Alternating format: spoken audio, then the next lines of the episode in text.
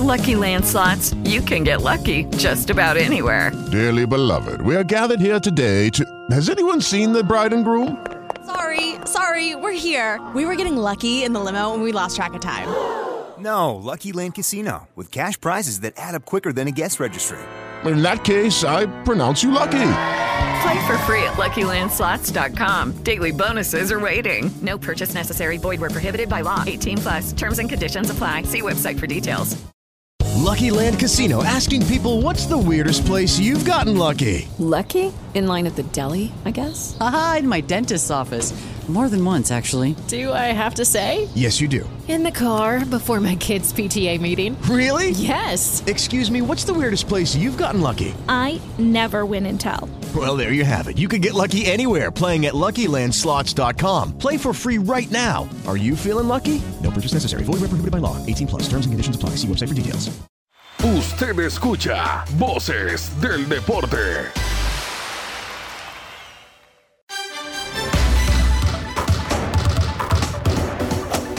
Hola, bienvenidos. Esto es Voces del Deporte con toda la información del deporte nacional e internacional. A esta hora emitimos este programa en RCN Radio, en Antena 2 y antena2.com. También nos pueden encontrar en todas las plataformas de audio on demand como Voces del Deporte.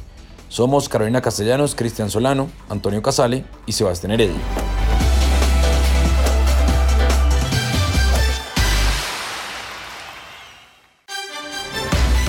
La FIFA se comprometió este viernes a seguir buscando soluciones al conflicto por la reticencia de los clubes europeos a ceder sus futbolistas suramericanos a las respectivas elecciones para el premundial a Qatar 2022 debido a la pandemia del COVID-19. Señaló así la Conmebol. La organización sostuvo que el sábado se realizará una reunión virtual entre presidente de la FIFA, Gianni Infantino, la Asociación Suramericana y sus 10 asociaciones miembro que conforman el Consejo de la Conmebol.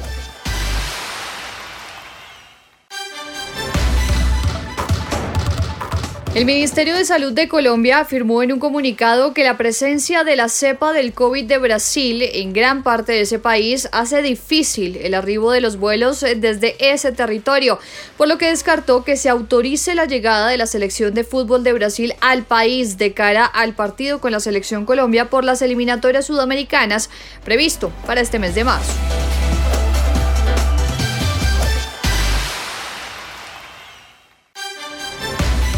La Dirección de Competencias de la Confederación Suramericana de Fútbol dio a conocer el cambio de escenario para el partido de ida de la segunda fase de la Copa Conmebol Libertadores entre Guaraní y Atlético Nacional.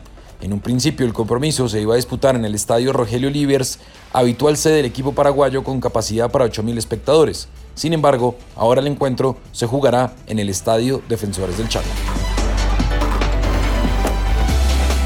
La dirección también dio a conocer el cambio de escenario que sufrirá el partido entre La Equidad y Deportivo Pasto por la primera fase de la Colmebol Sudamericana. El duelo que estaba programado para disputarse en el Estadio Metropolitano de Techo, habitual sede del conjunto asegurador, se llevará a cabo en el Estadio Nemesio Camacho, el Campín.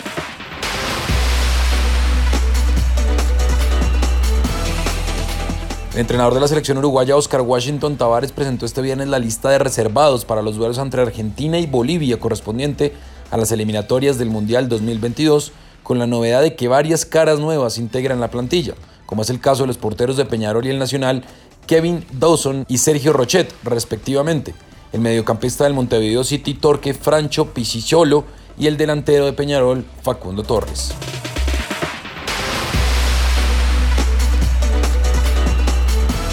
El entrenador del Manchester City, Josep Guardiola, respaldó la postura de su homólogo del Liverpool, Jürgen Klopp, y consideró que no tiene sentido ceder a jugadores para partidos internacionales de selecciones en la ventana de marzo, si luego deben cumplir cuarentena a su regreso al Reino Unido.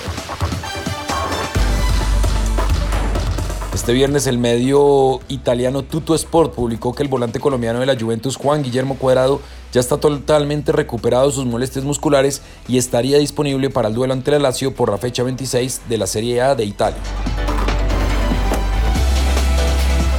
Según información del medio Vanguardia, los mozos de escuadra, Policía Autonómica de Cataluña, le solicitaron a la Agencia Tributaria de España que investigue un posible delito fiscal cometido por el Barcelona por haber pagado facturas a las que les debería haber incluido el IVA. El PSG francés anunció este viernes que acaba de superar la barrera de los 100 millones de seguidores en sus redes sociales, una cifra que lo mantiene cerca de los clubes con más éxito en el mundo virtual.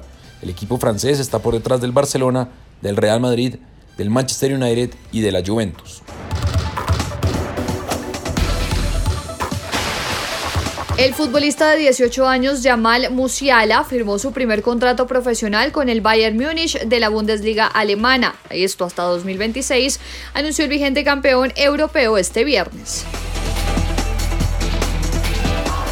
International Board acordó que a partir del 1 de julio la mano involuntaria que preceda a un gol de un compañero ya no se considerará una infracción, así como mantuvo la decisión sobre los cambios por las conmociones cerebrales y mantiene en revisión la posibilidad de hacer cinco sustituciones por la pandemia del COVID-19.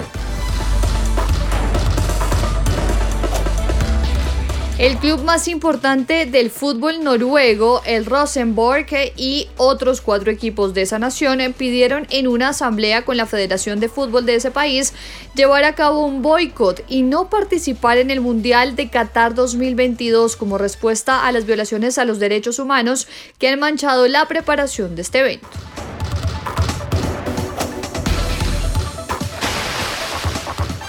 Portal brasileño Globo Esporte informó que Sao Paulo, por pedido de su nuevo entrenador Hernán Crespo, se sumaría a la puja para contratar al delantero colombiano Rafael Santos Borré para la segunda mitad del 2021. El medio también informó que Palmeiras espera dar a conocer una contundente y definitiva oferta por el futbolista colombiano en los próximos días.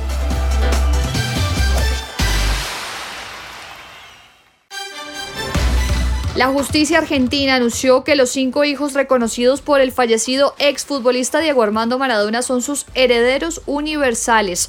El fallo fue difundido por Verónica Ojedo, exnovia de Diego y madre de Diego Fernando, hijo menor del difunto exjugador.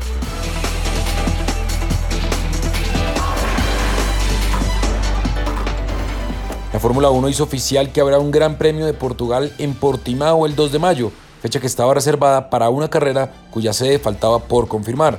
Anunciaron hoy el promotor del campeonato, Liberty Media y la Federación Internacional de Automóvil, FIA, este viernes.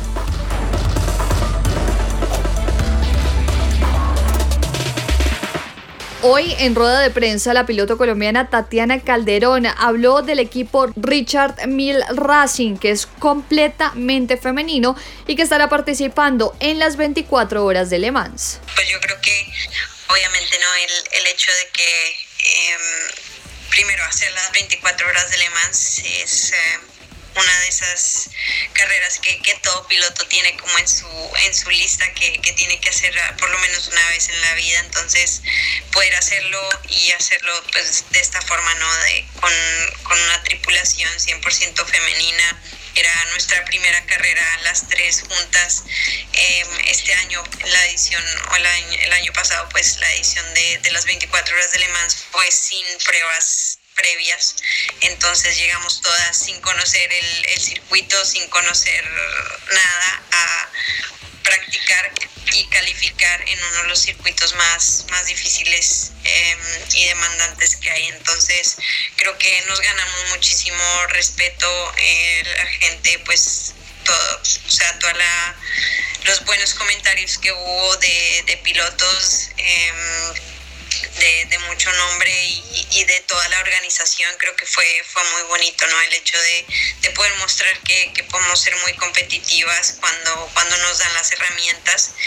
Calderón además habló de las competencias en las cuales estará junto con Juan Pablo Montoya, con quien ya pudo compartir experiencias en la disputa de las 24 horas de Le Mans en el 2020. Es un, un honor no poder compartir con, con mi ídolo. Al final creo que eh, pues crecí viendo sus carreras en, en, Le Mans el año pasado, me dio muchísimos tips, luego nos hubo el primer stint, el segundo stint que él arrancó la carrera igual que yo, estuvimos ahí peleando un, rato en pista, después de la carrera pues vino, vino a buscarme también a decirme, oye, pues esta, esta curva la hacía bien, aquí de pronto puede hacer esto, esto otro, entonces creo que, o espero que, podamos competir eh, pues todo este año así, que, que siga eh, dándome un par de tips, ¿por qué no? Y, y, obviamente pues compartir con él es, es, siempre muy especial. Y pues a Sebastián lo estaré lo estaré siguiendo muy de cerca. Obviamente muy muy contenta de que sea parte de Square y Telmex también. Y que ojalá tenga un gran año en, en esa F4 eh, nuevamente italiana con, con el equipo Prema, pues estaremos ahí súper pendientes.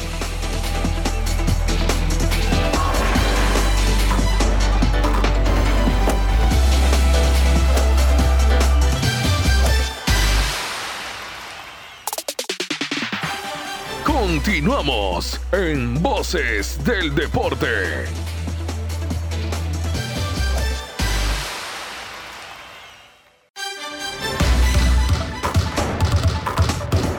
Alfredo Arias, director técnico del Deportivo Cali, dialogó con el programa En la Jugada de RCN Radio sobre cómo ha logrado llevar su idea al equipo azucarero.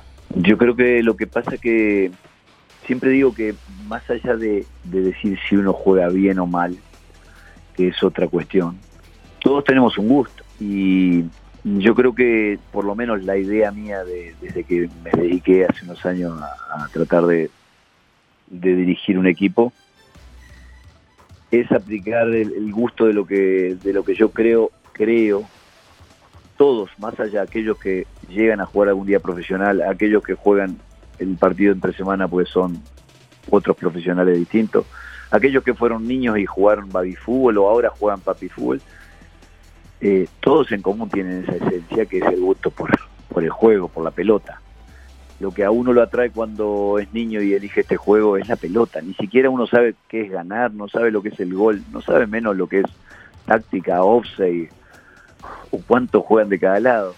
El niño va atrás de una pelota. Y, bueno, yo mi, mi gusto por este juego es la pelota, es tenerla y recuperarla lo antes posible, porque para tenerla uno quiere recuperarla lo antes posible. Que en definitiva es, si usted hace las cuentas y, y recuerdas si jugó alguna vez, es lo que ha hecho o en la playa o en el patio de su casa contra su hermano o contra un vecino.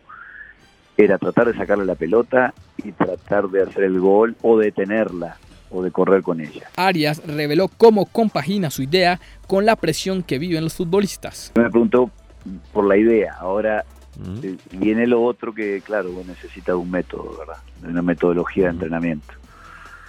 Eh, y uno trata de, por lo menos la metodología nuestra de entrenamiento es justamente involucrar a la pelota, al compañero y al rival en cada uno de los entrenamientos y en cada uno de los momentos que podemos entrenar el equipo porque cada vez son menos, con esto de que cada vez hay más partidos, cada vez hay más viajes, eh, son menos. El jugador de fútbol, eh, para mí, eh, y es una opinión muy particular y de respeto a todas las otras, cuando yo escucho a veces, eh, más que nada lo escucho en mi país, cuando dicen, no, lo que pasa es que no tiene buen pie, no, tengo jugadores de buen pie. Eh, a mí me, rechina eso. Yo creo que un jugador de fútbol cuando llega a primera división eh, tiene buen pie. porque si no, todos, todos, absolutamente todos, todos, todos esos niños del mundo no, hubiesen jugado al fútbol. Nadie de niño a los seis años te le preguntaba y decía, ¿qué querés hacer? ¿Querés ir a, estudiar medicina o arquitectura? Y qué le decía, no, quiero ir con la pelota. Eh, entonces el buen pie existe ya en el jugador, está en nosotros después, está en nosotros después, los técnicos, eh, darle las ideas y los conceptos para que ellos, eso de bueno que tienen, poderlo plasmar el domingo. Soy un defensor a muerte y a ultranza del jugador de fútbol. Eh, creo que los que estamos alrededor tenemos que hacer mejores a esos jugadores de fútbol.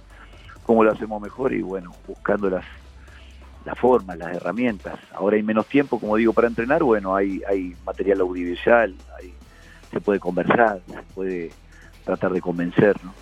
Y esa es la, metodología, señor, por lo menos aplicándola a nosotros hoy día. El uruguayo también analizó y opinó sobre el nivel del fútbol colombiano. Es buena de pregunta, porque uno siempre se, a, lo largo del tiempo se hace una composición de lugar, ¿verdad? Yo creo, y, y no es pasar la mano, yo creo que tienen una liga muy competitiva. Una vez alguien me dijo, ah, como competitiva si después vamos y no, no salimos campeones de la Libertadores y quedamos eliminados. Una cosa es una cosa y la otra la otra, digo siempre. Las palabras tienen un significado, competitiva. Yo poca, ya voy en el quinto país dirigiendo, ¿verdad? Y, me ha tocado dirigir, por suerte, casi todos equipos grandes donde he estado. Pero en otros países eh, a mí me resultaba fácil enseguida eh, divisar y decir, bueno, el rival este año es este o este y bueno, si logro vencer más en, cuando él no vence y logro en el clásico ganarle, seguramente voy a ser campeón. Y eso se repite no solo acá, se repite en las grandes, grandes ligas. Eh, usted ve que tempranamente hay uno, dos o tres candidatos en los países. Acá, señor, acá usted no sabe hasta el último partido si el décimo eh, puede clasificar octavo y ese después le gana al primero y porque el, tipo de campeonato y de disputa así lo hace. Nosotros tuvimos invictos el año pasado veintitantos partidos entre Sudamericana y, campeonato. Mm. Y perdimos un partido y chao, quedamos afuera. Y otra cosa, usted no puede divisar acá en Colombia dos grandes, como en mi país, por ejemplo, o como en Chile se, se divisan tres, o en Bolivia se divisan dos o en, digo, y nombro lo que ya conocí, o en Ecuador se divisan tres. Eh, usted acá tiene dos en Cali, y son grandes. Tiene dos en Bogotá, y son grandes. Tiene dos en Medellín, y son grandes. Y tiene a Junior, con un poderío tremendo. Y tiene a Tolima, que ahora se subió. Y tiene a Once Caldas en su momento, tenía, y Pasto hace fuera. Eh, usted tiene 8 o 10 equipos que le compiten de igual a igual y que como digo, entonces, cuando dije competitivo, es la palabra real. La liga colombiana para mí es la más competitiva, si no la más, eh, de muchas partes del mundo. Después, si se puede mejorar, sí. También no voy a quedarme callado y decir que no se puede mejorar. Yo creo que puede mejorar la liga colombiana. Por ejemplo, hay un aspecto en, en la formación. Debido a que es un país tan hermoso y tan grande y tan, tan maravilloso este país, también tiene las dificultades como para poder competir a nivel joven. Yo me encuentro en, Cali con las formativas y ya aprendiendo un poquito más al cabo del año, que hay gran material, hay grandes condiciones, talentos, pero ¿cuántas veces se enfrentan con los que después van a enfrentar a mayor edad en el año? ¿Cuántas? Dos, tres. O, o, a veces ninguna, porque si usted no clasifica al nacional, solo termina eh, acá enfrentándose a América, a Boca Juniors y poco más. Después son escuelas, después son clubes que, La ventaja de mi país, porque a veces dicen, ¿y cómo Uruguay saca? ¿Y cómo son tan competitivos? Nosotros allá desde los 7, 8 años, ya si usted juega en rentista, sabe que juega con Peñarol, con Nacional, con Danubio, eso porque el país es un pañuelo chiquitito, entonces jugamos siempre lo mismo. Esa pobreza y esa necesidad y tan chiquito nos da una ventaja que es que nos hace más competitivos, o sea, perdemos los miedos antes, los nervios, porque un ser humano en cualquier actividad, debutar, le cuesta, tiene una carga psicológica. Y a veces me dicen a mí, pero teniendo todo ese talento ahí, ¿y qué pasa? Que ahora se va para vecino, y, ¿y por qué tal jugador y tal otro no? Porque no es fácil, porque le faltan las horas, los días de práctica, de, de, haberse puesto nervioso, así como un doctor después tiene que para operar en va ascendiendo cargos para hacer que, un, un quiropráctico, un pero, perdón, un, doctor que, que, opera y que hace cirugías mayores no pasa de un día para el otro después que se recibió. Tiene que tener horas y horas de práctica, de error, de, de corrección. El fútbol es lo mismo. Entonces, ¿qué se puede mejorar para mí en Colombia? Y la, la formación hay que darle más competitividad a los jugadores a temprana edad, me parece a mí. Me dirán, Nos deja ahí. hay que buscar la forma. Sí, habrá que, buscar la forma, habrá que subirlos a un bus, habrá que, que coman en el bus, que, que vayan a Argentina y se queden 15 días y jueguen contra todos los equipos y pierdan contra todos, o que vayan a Quito y se enfrenten en, eh, contra Liga de Quito, contra el Independiente del Valle, contra la Universidad Católica, y que pierdan o ganen, o que pasen frío, que, calor, que tengan...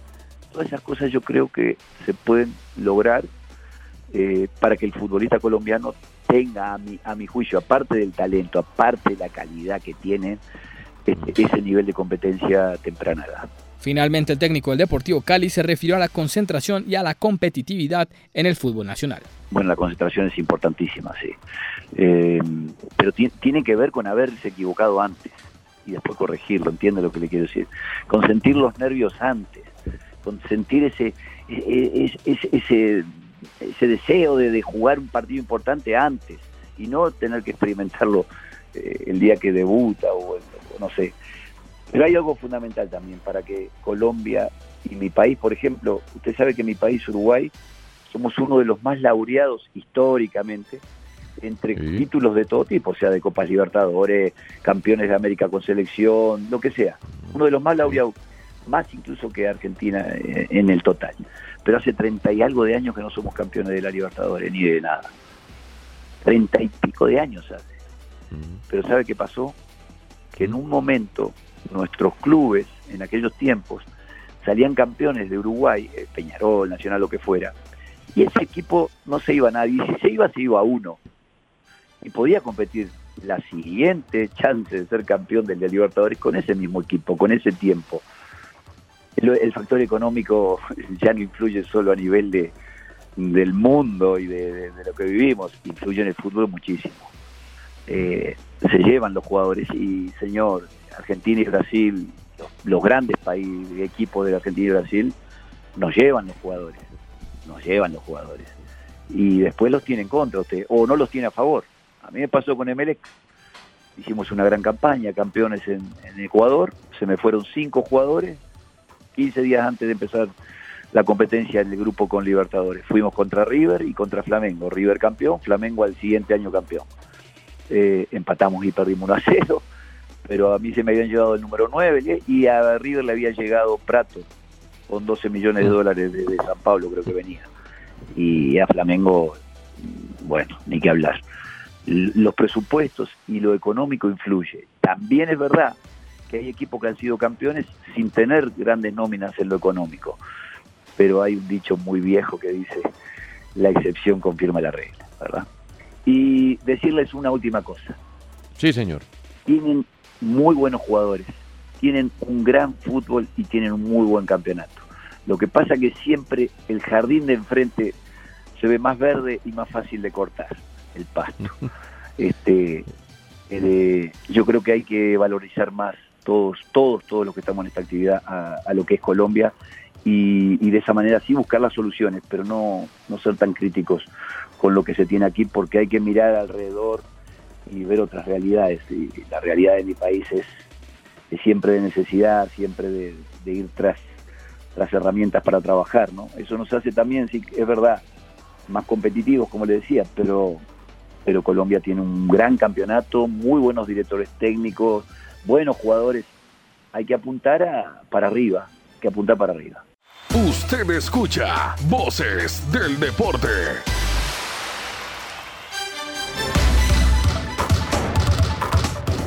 Estas son las cinco noticias deportivas más leídas de antena2.com con Tomás Guzmán. Y arrancamos. Fernando Jaramillo, quien volvió a desmentir que tenga en sus planes renunciar a la presidencia de la DIMAYOR seis meses después de asumir el cargo. La cuarta noticia del día en antena2.com, Jens Lehmann, quien defendió a James en la Premier League. El alemán no ahorró elogios para el colombiano y su importancia en el Everton. Y continuamos la inminente llegada de Uber Boder a Alianza Petrolera. El técnico había renunciado a la dirección técnica de Águilas Doradas. La segunda noticia del día, Sao Paulo, que se suma a la lista de equipos interesados en Rafael Santos Borré. El colombiano fue tentado hace unas semanas por el Palmeiras. Y la noticia más importante del día en antena2.com, la incertidumbre que hay sobre el aplazamiento o no de las próximas fechas en las eliminatorias.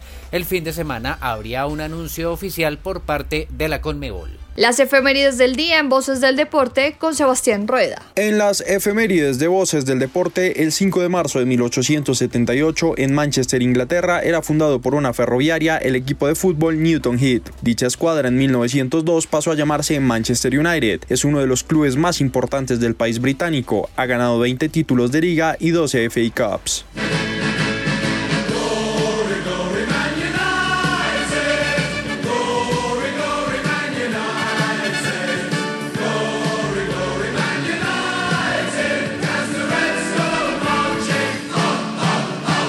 Un día como hoy, pero hace 31 años, en Manchester, Inglaterra, nacía Danny Drinkwater, futbolista campeón de la Premier League con el Leicester City en 2016. Pasó también por equipos como Manchester United, Huddersfield, Cardiff City, Watford, Barnsley, Chelsea, Burnley, Aston Villa y Casim Pasa, donde milita en la actualidad. Drinkwater! Oh, what a goal! Danny Drinkwater! What a way to open his Chelsea account. También, un 5 de marzo, pero en 1991, en Mendoza, Argentina, nacían los hermanos Rogelio y Ramiro Funes Mori. Ambos debutaron en River Plate y han vestido la camiseta de la selección de su país. Rogelio es delantero y ha estado en equipos como Benfica, Esquisilla Sport y Monterrey. Ramiro es defensa y ha pasado por Everton y Villarreal.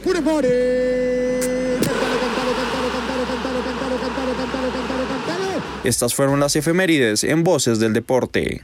Por estar con nosotros, gracias. Esto es Voces del Deporte con toda la información del deporte nacional e internacional. Emitimos este programa en RCN, en Antena 2 y antena2.com. Nos pueden encontrar en todas las plataformas de audio on demand como Voces del Deporte. Un abrazo para todos.